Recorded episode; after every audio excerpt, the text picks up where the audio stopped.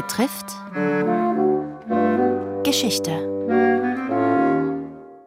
Diese Woche hin und weg, Migration und Mobilität im ländlichen Raum. Heute Bauernfamilien aus Böhmen und Mähren lassen sich um die Jahrhundertwende im Mostviertel nieder, erzählt der Historiker Niklas Perzi. Im Mai 1886 trat die Landwirtefamilie František und Apollonia Bora aus dem ostmährischen Uherski Ostrov eine abenteuerliche Reise an. Mit Sack und Back bestiegen die beiden die Kaiser Ferdinand Nordbahn und fuhren nach Wien, wo sie dann auf die Westbahn umstiegen. Die beschwerliche Fahrt endete in der kleinen Ortschaft Unterturnhofen im östlichen Mostviertel in der Gemeinde Hürm. Die beiden hatten dort einen verschuldeten Bauernhof erworben. Bald kamen weitere tschechischsprachige Familien aus Mähren nach, insgesamt innerhalb weniger Jahre an die 30 tschechische Landwirtefamilien. Was waren jetzt die Gründe für diese doch ungewöhnliche Migration?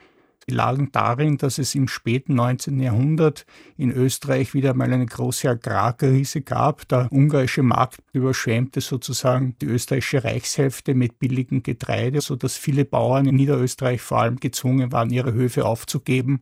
In Mähren hingegen begegnete man dieser Agrarkrise mit dem Umstieg vom Getreide auf die Zuckerrübe. Es entstanden große Zuckerrübenproduktionen vor allem im Umfeld der Großgrundbesitzer und diese kauften jetzt viele mährische Bauernhöfe auf und diese Bauern konnten mit dem Erlös von einem Hektar mährischen Boden dann fünf Hektar Boden in der Region um Hürm kaufen und das war eigentlich der Grund für diese doch recht ungewöhnliche Migrationsbewegung.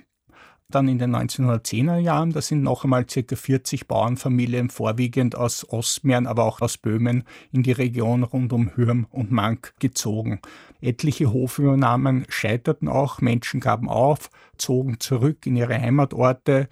Einige gingen in das nahe Dreisental oder nach St. Pölten äh, in die Fabrik arbeiten. Daneben gab es aber durchaus erfolgreiche landwirtschaftliche Karrieren. Viele hatten sogar ihre, die in dieser Region im Mostviertel noch völlig unbekannten Gerätschaften aus Meeren mitgebracht, etwa Wendepflüge, Mäh- und See- und Dreschmaschinen. Man kann sagen, dass sich die erste Generation der Zugewanderten fast nur auf Tschechisch untereinander verständigte und auch bis auf Saatgut kaufen, Ernte verkaufen oder auch dem Kirchgang gab es kaum Berührungspunkte mit dem deutschsprachigen Umfeld. Es wanderten auch nicht Einzelpersonen zu, sondern auf ganze Familienverbünde und die bildeten ein Netzwerk, das relativ stabil blieb, mindestens bis zum Ersten Weltkrieg. Man sieht das auch auf den Heiratskreisen. Geheiratet wurde eigentlich nur untereinander. Kaum jemand, der schon länger ansässig war. Bei den Kindern der Zuwanderern sah es dann schon etwas anders aus. Die mussten die deutschsprachige Volksschule in Hürn besuchen, sodass sie dann zweisprachig aufwuchsen.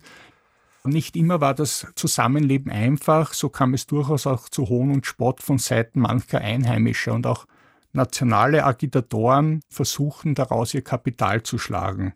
Nach dem Zerfall der österreich-ungarischen Monarchie nach dem Ersten Weltkrieg und der Gründung der beiden unabhängigen Staaten Österreich und der Tschechoslowakei setzte eine Art gegenläufige Entwicklung ein, Einerseits ermunterte die Tschechoslowakei die tschechischen Bauern jetzt zurückzukommen. Andererseits musste sich jetzt Österreich auch zur Einhaltung von Minderheitenrechten verpflichten, unter anderem auch der Gründung von tschechischsprachigen Schulen. Auch in Hürm wurde dies erwogen, wurde dann aber verworfen und innerhalb der Zuwanderer-Community gab es da auch Streitereien. Die einen sagten, nein, wir brauchen eigentlich keine tschechischen Schulen hier, wir wollen uns integrieren. Die anderen waren durchaus für Schulen. Die zweite Generation lernte Tschechisch und Deutsch, die Nachfolgegeneration, also die Enkel der Eingewanderten, meistens nur mehr Deutsch. Besonders im Nationalsozialismus war der Gebrauch des Tschechischen verböhnt. Nach dem Zweiten Weltkrieg konnten die engen Verbindungen zu den Verwandten, die teilweise ja noch in der Tschechoslowakei waren, nicht mehr wiederhergestellt werden durch den Eisernen Vorhang und die politischen Verwerfungen. Heute erinnern nur mehr einzelne tschechische Namen an die Zuwanderung der Tschechen nach Hürm. Sie hörten Teil 2 einer Reihe über Migration und Mobilität am Land am Beispiel von Niederösterreich. Es erzählte Niklas Perzi vom Institut für Geschichte des ländlichen Raumes.